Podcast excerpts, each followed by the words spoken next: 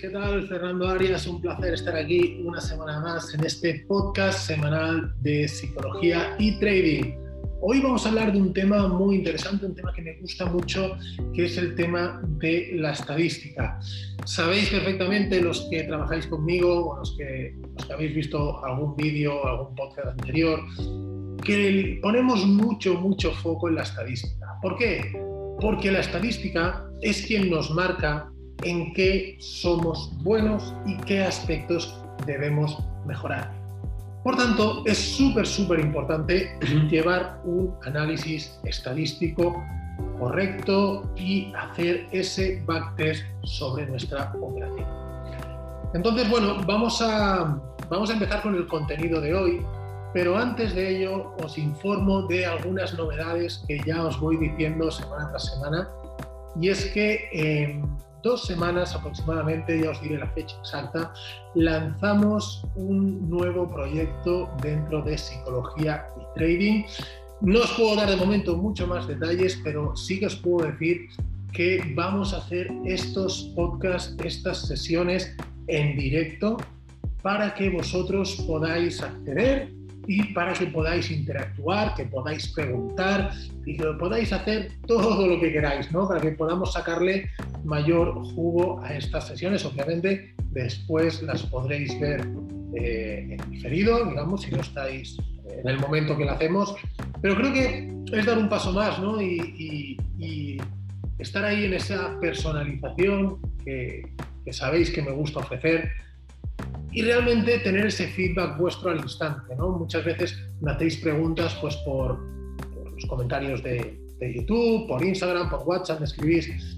Y a veces es más complicado escribir, eh, contestar esas preguntas así por escrito. ¿no? De esta manera, pues bueno, abrimos la posibilidad de que la gente pueda acceder y que pueda hacer esa interacción en directo. Esta es solo una de las muchas novedades que vamos a tener y que en los próximos días os iré diciendo, os iré diciendo fecha y os iré dando todos los datos necesarios. Dicho esto, vamos con el tema de hoy, que era el de la estadística y eh, lo, que, lo que yo llamo vivir en un mundo de probabilidades. Y para empezar a hablar de ello, eh, empezamos con una pregunta, que es, ¿qué nos deparará el futuro?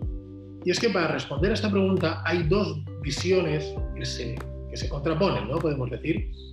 Una de ellas nos dice que el destino ya está escrito. Por lo tanto, da igual lo que hagamos, o sea lo que sea, nuestras acciones nos llevarán a ese futuro al que estamos predestinados. Por otra parte, están los que piensan que no hay nada escrito, que somos nosotros quien creamos nuestro futuro en base a las decisiones que tomamos en nuestro día a día.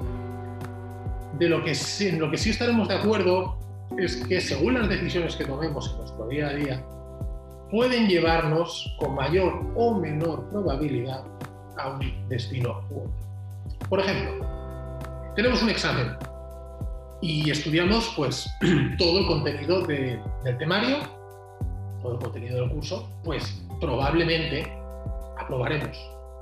Por contra, si solo estudiamos una parte del temario, un 10%, un tema, dos temas de todo el curso, pues probablemente suspenderemos. Esto no quiere decir que si estudias vas a aprobar seguro, o si suspendes, o si, o si no estudias vas a suspender seguro. Quizá tengas suerte y te preguntan justo el tema que habías estudiado.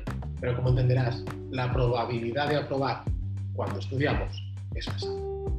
Y en nuestro trading suceden aspectos similares. Trabajamos en base a probabilidad. Pues tenemos un plan de trading con una estrategia testeada y con un determinado porcentaje de acierto. Y sabes que es totalmente suficiente para ser rentable. Esa estrategia está diseñada en base a probabilidades. Nunca será 100% efectiva. Imposible, olvídate de encontrar una estrategia que sea 100% efectiva. Como no hay prácticamente nada seguro en esta. Y en ocasiones nos cuesta tener claro cómo actuar frente a esa estadística. Pues tenemos el foco en el día de hoy. Este es un problema muy habitual que me encuentro con, muchos de mis alumnos.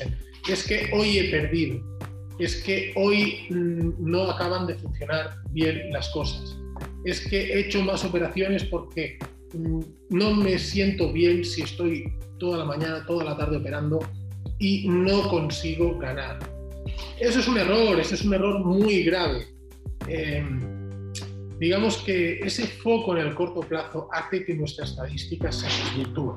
Por lo tanto, tenemos que tener una visión global, una visión a largo plazo. Siempre digo que los resultados se tienen que medir de forma semanal o de forma incluso mensual, contando un gran número de operaciones. Eso supone dar una ventaja estadística y es la ventaja estadística con la que cuenta tu estrategia. ¿De acuerdo? La pregunta es, la pregunta es eh, ¿alguna vez has analizado en detalle tu estadística?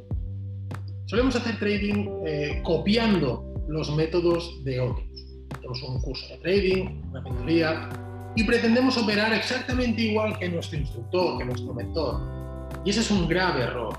Debemos formarnos, por supuesto que sí, pero ese curso o esa mentoría lo que, a lo que te debe ayudar es a tener unos conceptos claros, a tener una mentalidad de trading, de trader, perdón, a, a saber leer el mercado y sobre todo lo importante de un mentor es que te ayude a adaptar el trading a tu vida, adaptar el trading a tu personalidad.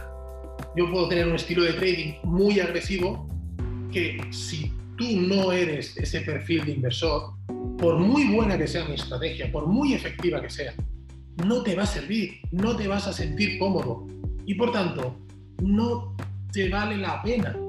Entonces, eh, el secreto está en adaptar ese trading, que tu mentor te pueda ayudar a adaptar ese trading a tu personalidad, de forma que te sientas cómodo. ¿De acuerdo? Como digo, operar como, como los demás, como todos esos vídeos que aparecen en YouTube o en Instagram o donde sea, es un error muy habitual. Entonces, eh, te, voy a, te voy a hacer una serie de preguntas para que puedas valorar si realmente conoces bien tu estrategia y, su efectividad. En primer lugar, ¿sabes si tienes más rendimientos eh, tomando posiciones largas o posiciones cortas?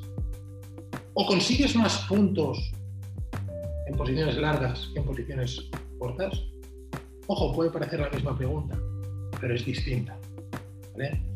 ¿Con qué tipo de entrada eres más efectivo? ¿Tendencia? ¿Giro? ¿Rotura? ¿A qué distancia media colocas los stops? ¿Te conviene poner un break-even en tus operaciones? ¿Debes hacer una gestión activa o una gestión pasiva? ¿Cuál es tu máximo drawdown? ¿Con qué instrumentos tienes mejores resultados? ¿A qué hora del día tienes mejores rendimientos? ¿En qué gráfico? ¿Qué temporalidad? Todo eso puedes tener una percepción, pero lo importante es lo que digan tus números. Si tus números dicen que los mejores resultados los obtienes tomando largos a partir de las 9 y media de la mañana en el DAX con un ratio de 2 a 1 y una gestión pasiva, por ejemplo, pues eso es lo que tienes que hacer porque es la estrategia que estadísticamente es más rentable. Que no se te dan bien los giros, ¿de acuerdo? Entonces ya sabemos dónde no vas bien y lo que, lo que tenemos que trabajar. Esto es un, ejercicio que yo le pido siempre a mis alumnos que hagan. Les paso un Excel para, para que lo vayan rellenando. Y, y cuando tienen varias operaciones, podemos analizar y realmente se quedan sorprendidos de los resultados. Porque no es eh, que, tengas que hacer lo que yo diga. No, tienes que hacer lo que tu estadística diga. Y estas son solo algunas de las muchísimas preguntas que tenemos que conocer antes de formar tu plan de trading. Y esa información solo te la va a dar tu estadística. Y es un creo que es un elemento clave en tu desarrollo como trader. Y tenerlo claro te abrirá la mente de un modo en el que conseguirás tener una visión distinta del mundo del trading. Digamos que da igual lo que tú quieras hacer en tu operativa o el tipo de trader que quieras ser. Debes hacer lo que haces bien, lo que te genera rendimiento y especializarte en ello.